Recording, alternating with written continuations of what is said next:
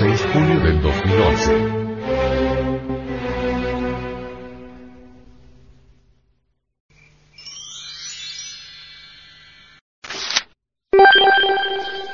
La ley de selección natural y los principios inteligentes. En una entrevista realizada por un grupo gnóstico latinoamericano, se le preguntó al venerable maestro, Samael Aumeor, sobre la ley de selección natural, y su respuesta fue la siguiente. En nombre de la verdad hemos de decir que la selección natural, como poder creador, es sencillamente un juego de retórica para los ignorantes, pero algo que no tiene basamentos. Eso de que mediante la selección se logre crear nuevas especies, eso de que mediante la selección selectiva haya surgido el hombre, resulta en el fondo espantosamente ridículo y acusa ignorancia llevada al extremo. No niego la selección natural. Es obvio que ésta existe, mas no tiene el poder de crear nuevas especies. En realidad de verdad que lo que existe es la selección fisiológica, la selección de estructuras y la segregación de los más aptos. Eso es todo. Mas llevar la selección natural hasta el grado de convertirla en un poder creador universal, ese es el colmo de los colmos. A ningún sabio verdadero se le ocurriría semejante tontería. Nunca se ha visto que mediante la selección natural surja alguna especie nueva. ¿Cuándo? ¿En qué época? Se seleccionan estructuras, sí. No lo negamos. Los más fuertes triunfan en eso de la lucha por el pan de cada día, en la batalla incesante, de cada instante, en que se brega por comer y no ser comido. Obviamente, triunfa el más fuerte, que transmite sus características a sus descendientes. Características fisiológicas, características de estructuras. Entonces, los más selectos, los más aptos se segregan y transmiten ellos, a sus descendientes, tales aptitudes. Así es como se debe entender la ley de la selección natural, así es como se debe comprender.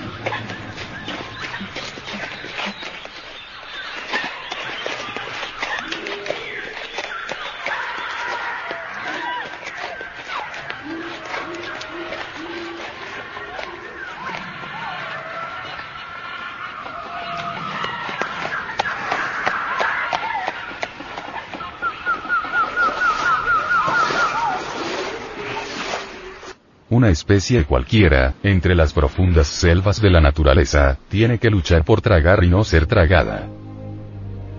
Obviamente, resulta espantosa tal brega y como resultado triunfan, como es natural, los más fuertes.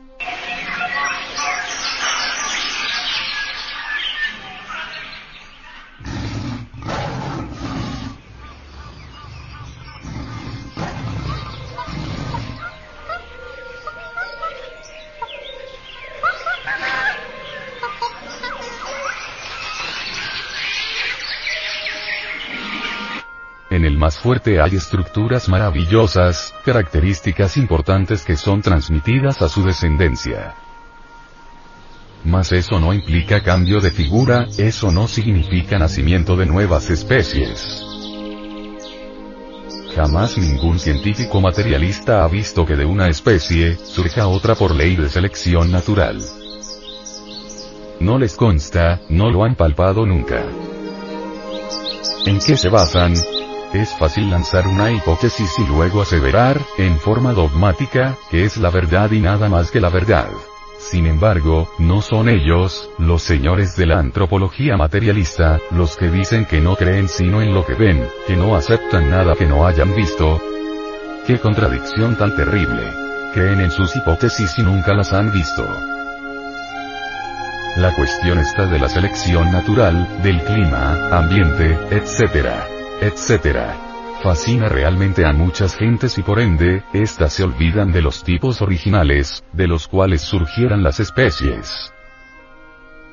Creen, los tontos científicos, que podría procesarse la selección natural en forma absolutamente mecanicista, sin principios directrices inteligentes, y eso sería tan absurdo como pensar que podría procesarse, cualquier máquina en el mundo, sin un principio inteligente, sin una mente arquitecto, o sin un ingeniero que le hubiera dado forma.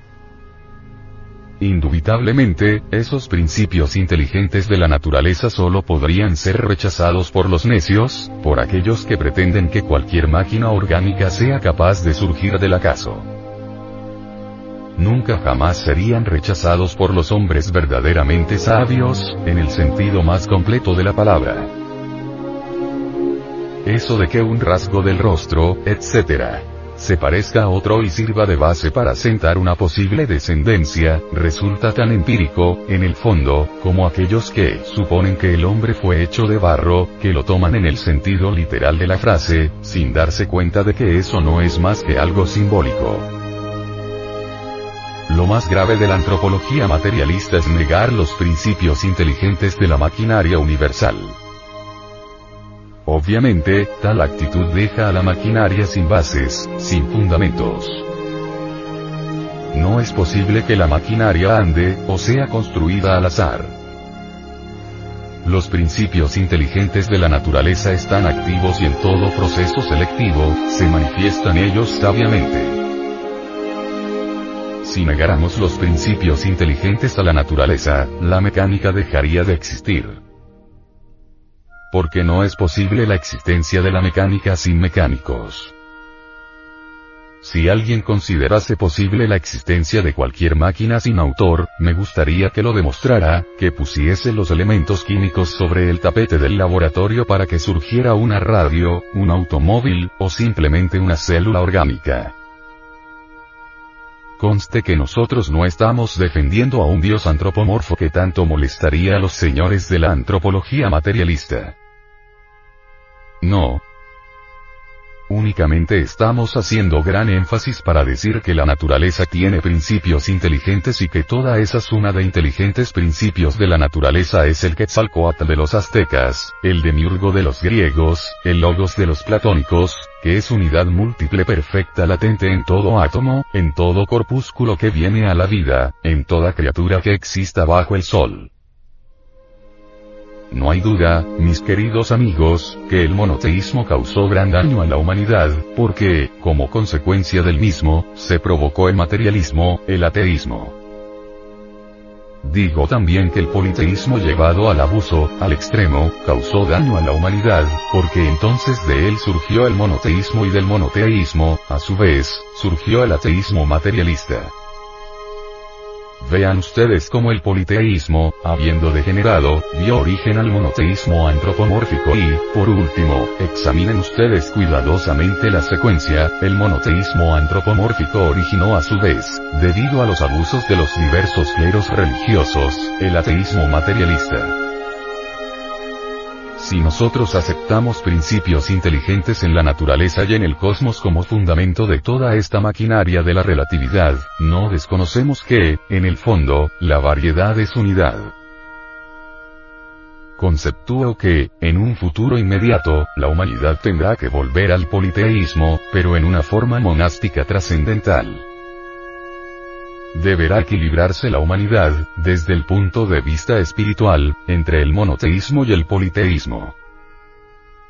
Solo así podrá en verdad iniciarse una renovación de principios y una revolución completa de la conciencia, de manera que el abuso del politeísmo trae por ende el antropomorfismo monoteísta, la creencia en el Dios antropomórfico bíblico. A su vez, el abuso del monoteísmo origina el ateísmo materialista.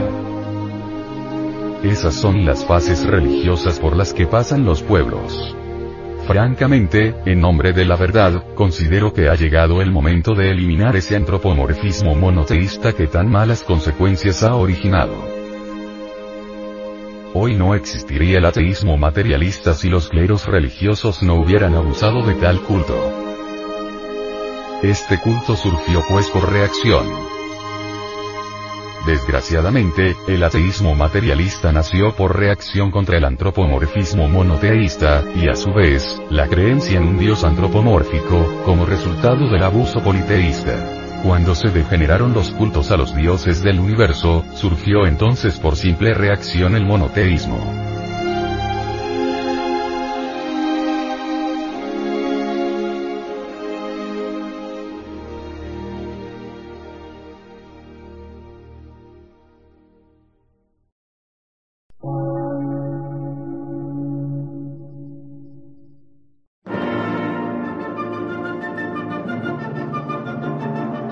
Emisora, gnóstica, transmundial. Por una nueva civilización y una nueva cultura, sobre la faz de la Tierra.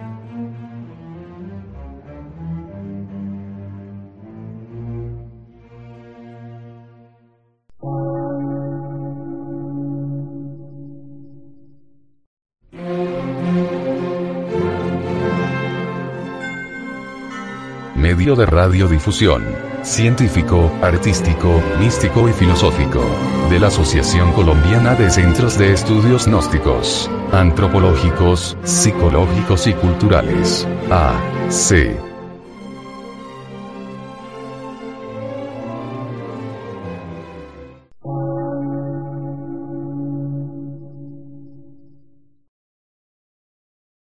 Lectura en movimiento. Difusión sin fronteras.